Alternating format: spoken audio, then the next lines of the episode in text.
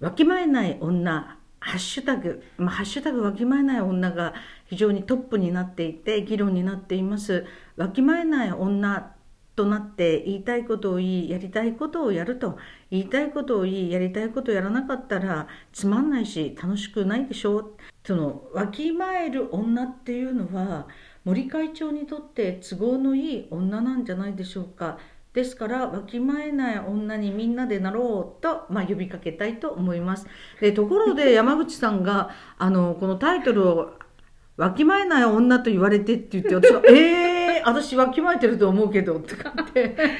本人は気がつかない。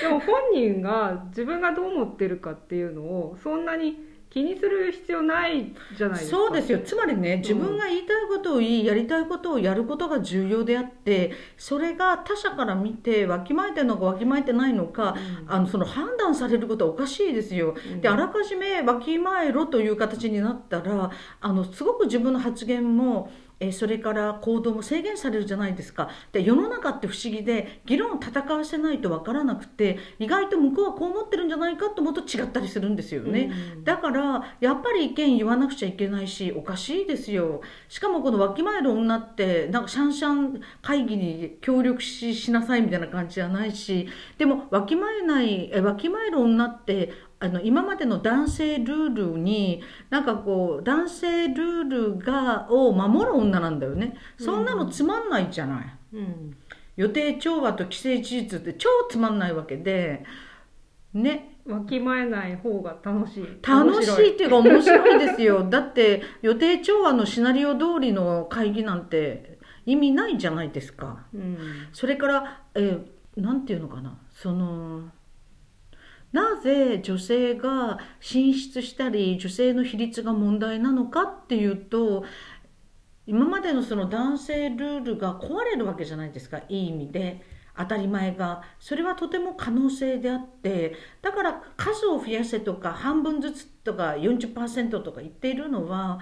単なる数だけではなくって今まで当たり前と思っていた男性ルールが変わるっていうことなわけですよね。だから例えば会食会とかいろんな中で根回ししてもう会合では実はその根回しが効いちゃってるとかですね、えー、だからもう会合ではシャンシャンでそこで「えそれおかしいと思います」なんて言うとみんなは「ひえー!」っとこうなってですね わきまえない女がなんかむちゃくちゃ発言をしていると男性たち渋い顔みたいのって結構なんかあるような気がしますし見たような気がしますけれどでもそれは違いますよね。多分それが男性にとってもいいことですよね。男性だってわきまえたくない時だってあるわけだそうなんですよ。だからあの「ハッシュタグわきまえない女」に対して男性たちが「わきまえない男もいますよ」とかって、うん、その通りなんですよ。わきまえる男もいればわきまえる女もいてわきまえない女もいればわきまえない男もいると、うん、ただ女の人が今までの男性ルールに常に合わせろ合わせろ合わせろっていうのはせっかく女性が女性でありせっかく女性で仕事をしようとしてるのにもったいないですよね。うん、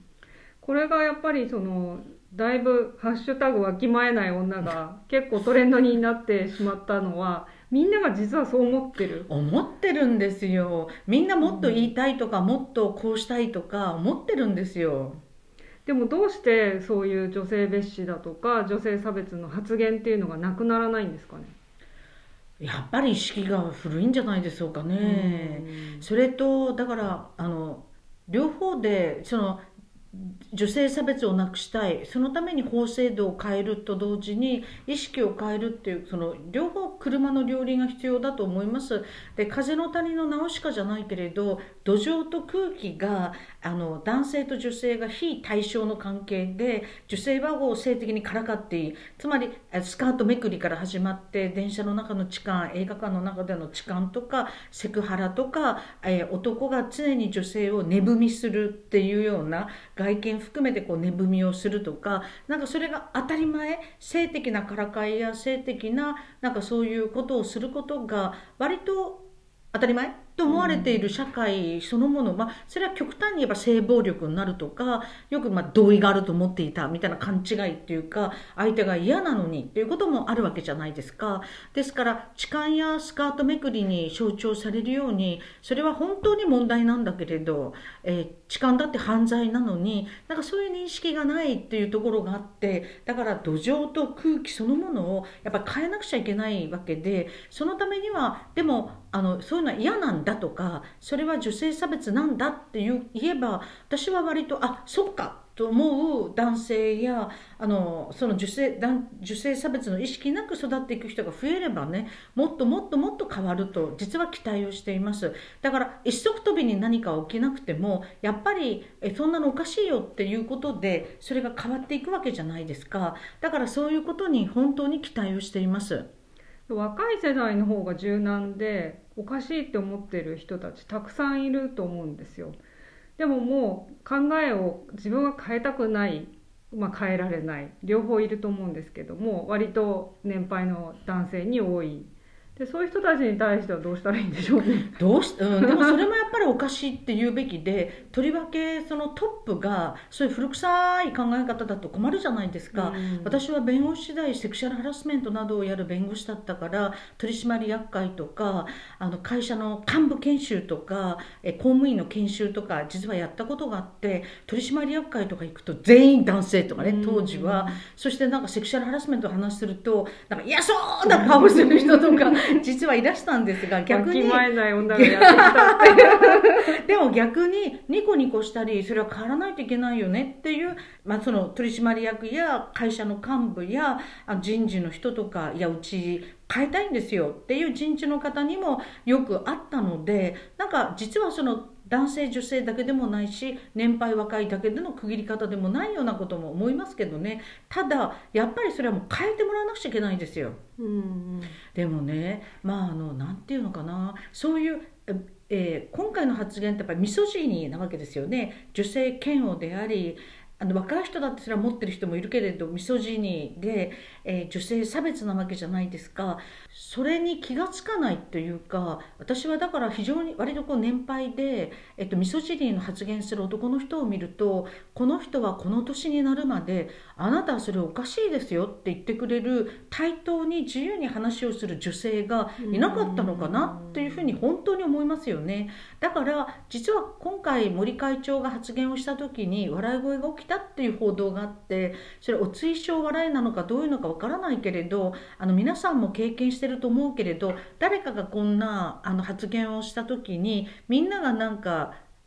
笑うっていうことあるじゃないですか、うん、お追証笑い。それも変えたいという。要するにそれは黙認したり追認してるわけじゃない。だからそこでおかしいですよって言うとか女性を応援するような誰か女性が話してる時に遮るとかね、うん、マウンティングマンスエクスプレーニングマンスマンスプレーニングじゃないけれど本当にそのガンガン上から上から目線でその女性の発言全部遮るみたいな、そういうことってあのありますよ。だからそういうのをみんなでおかしいですよ今の発言とか。そのやっぱりそれあのおかしいんじゃないですか？とかあの女性男性がやっぱり言っていって変えていくことはとても必要だと思います。そうでなかったら発言できないし、で実は男性だってそんなお追証笑いも嫌だしそんなボスが女性あの女性差別的であるいろんな問題があってっていうの嫌だというふうに思ってる人多いと思いますよ。